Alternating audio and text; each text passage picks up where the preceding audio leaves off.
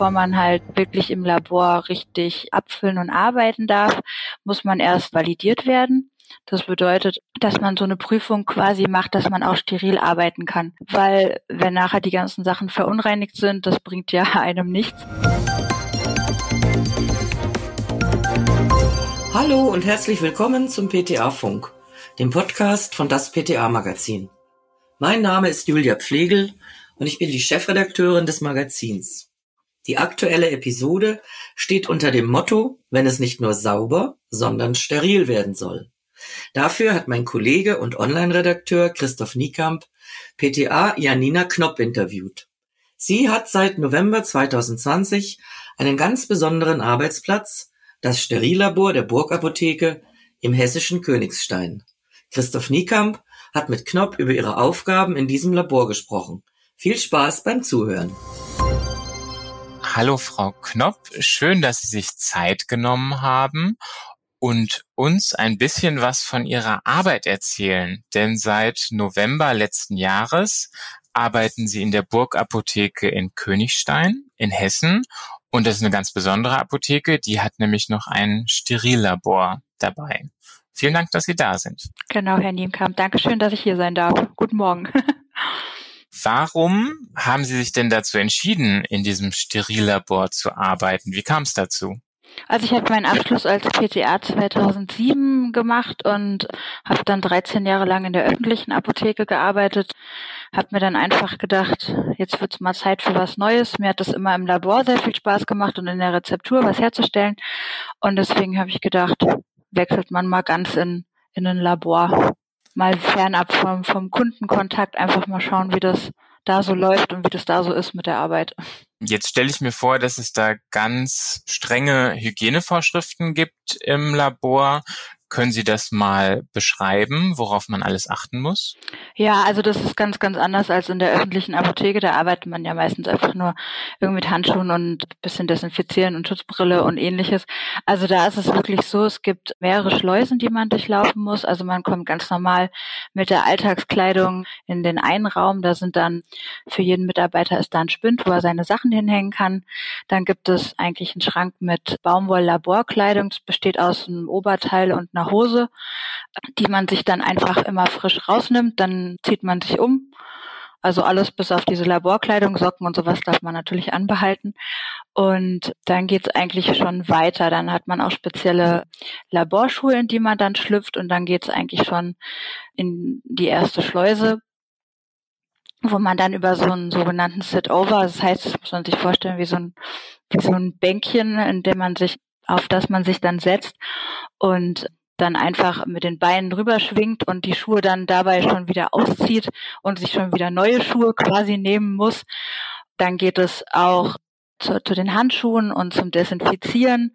Man muss ein, eine Reinraumkleidung anziehen. Das ist so ein Ganzkörper Overall, wie man sich den vom Streichen auch vorstellen kann. Der wird angezogen über diese Baumwollkleidung. Dann gibt es dann eine Kopfhaube, die man aufzieht, damit die Haare nicht irgendwo landen. Für die Männer mit Bart gibt es auch einen Bartschutz. Und dann nochmal desinfizieren und nochmal neue Handschuhe und Mundschutz. Und dann geht es erst weiter Richtung Reinraum wo auch nochmal alles desinfiziert wird, bevor man dann eigentlich eintritt, um zu arbeiten. Das sind ja wirklich ganz schön strenge Hygienevorschriften, die da gelten. Da stelle ich mir vor, dass die Einarbeitungszeit ganz schön lange gedauert hat. Wie ist das bei Ihnen vonstatten gegangen, die Einarbeitung? Also es ist das erste Mal eigentlich so, dass natürlich ein Kollege oder eine Kollegin einfach mitgeht und natürlich die Schritte zeigt, die man machen muss, weil man weiß ja auch nicht, wo die Sachen sind und wann man was desinfizieren muss und wie oft. Und das gehen eigentlich Kollegen dann mit einem durch und gehen dann durch die Schleuse parallel mit einem, also machen sich fertig und gucken, dass man sich selber richtig fertig macht mit der Kleidung und alles. Und ja, und wenn man da Fragen hat, kann man aber jederzeit auch noch ein paar Mal mit Kollegen auch mitgehen oder so. Also es muss man nicht immer alles alleine machen. Da ist eigentlich immer mal jemand, den man auch noch mal fragen kann. Hier habe ich jetzt die richtigen Schuhe oder muss ich das noch anziehen oder muss ich das Haarnetz nehmen oder den Mundschutz oder was auch immer. Also da ist immer eigentlich jemand da. Und dann ist es im ersten Schritt eigentlich so, bevor man halt wirklich im Labor richtig abfüllen und arbeiten darf, muss man erst validiert werden. Das bedeutet, dass man so eine Prüfung quasi macht, dass man auch steril arbeiten kann. Weil wenn nachher die ganzen Sachen verunreinigt sind, das bringt ja einem nichts. Das heißt, man durchläuft erstmal so einen zweistündigen Test. Das ist einfach, man hat eine Nährstofflösung, aus der man mit einer Spritze was aufzieht. Das wird dann in Beutel quasi injiziert und das immer abwechselnd, bis alles leer ist sozusagen. Dann wird es 14 Tage lang bebrütet, kommt in einen Brutschrank mit einer bestimmten Temperatur und dann wird halt geguckt, ob man sauber gearbeitet hat oder ob sich Keime gebildet haben. Und wenn sich Keime gebildet haben, muss man das halt alles wiederholen. Und erst dann darf man wirklich auch unter dem Abzug die ganzen Sachen, die steril abgefüllt werden müssen, abfüllen. Okay, Sie sagen jetzt die ganzen Sachen, die steril abgefüllt werden müssen. Von welchen Arzneimitteln, Produkten reden wir denn und für wen machen Sie das alles? Also das sind Vitalstoffinfusionslösungen, Injektionslösungen, also sind auch isolierte Naturstoffe, die verarbeitet werden. Das ist meistens für, für Heilpraktiker, für Kliniken, aber auch für Privatpersonen, für normale Ärzte. Also da ist die Bandbreite ist halt ziemlich weit gefächert. Spannend und abwechslungsreich. Welche ja. Aufgaben neben dieser direkten Produktion haben Sie noch als PTA im Sterillabor? Also ich bin da noch für, für den Herstellplan zuständig. Also wenn Bestellungen natürlich reinkommen von der anderen Abteilung, die das bearbeitet, die schicken uns dann immer E-Mails und sagen, der Arzt braucht das, der Arzt braucht das. Und das muss natürlich alles in einem Herstellplan festgehalten werden, damit man weiß oder damit die Leute im Labor natürlich wissen, wann sie was herstellen sollen. Dafür bin ich unter anderem noch mit zuständig und natürlich auch also Datenpflege, also alles was drumherum ist, wenn Rezepturen angepasst werden müssen im Programm oder oder ähnliches. Zurzeit kümmere ich mich auch noch ums Transfusionsgesetz, dass es eingetragen wird, weil wir natürlich auch so Sachen mitverarbeiten. Das muss ja entsprechend dokumentiert werden. Ja, das sind so die Aufgaben noch nebenbei. Also ziemlich abwechslungsreich, weil man nicht nur herstellt, sondern auch noch ein bisschen am PC was machen kann sehr abwechslungsreich. Jetzt im Moment, wo wir uns ja auch unterhalten, sind Sie im Homeoffice. Aber sonst, wenn Alltag wäre, können Sie ungefähr abschätzen, wie viel Prozent Ihrer Arbeitszeit stehen Sie wirklich im Labor? Also das ist eigentlich so so 50-50. Also es kommt natürlich auch immer drauf an, wie viel gerade im Labor zu tun ist. Dann ist man vielleicht die Woche einen Tag länger mal da als geplant. Das ist meistens so 50-50. Jetzt haben Sie von dem sterilen und wirklich sehr, sehr sauberen Arbeiten schon gesprochen.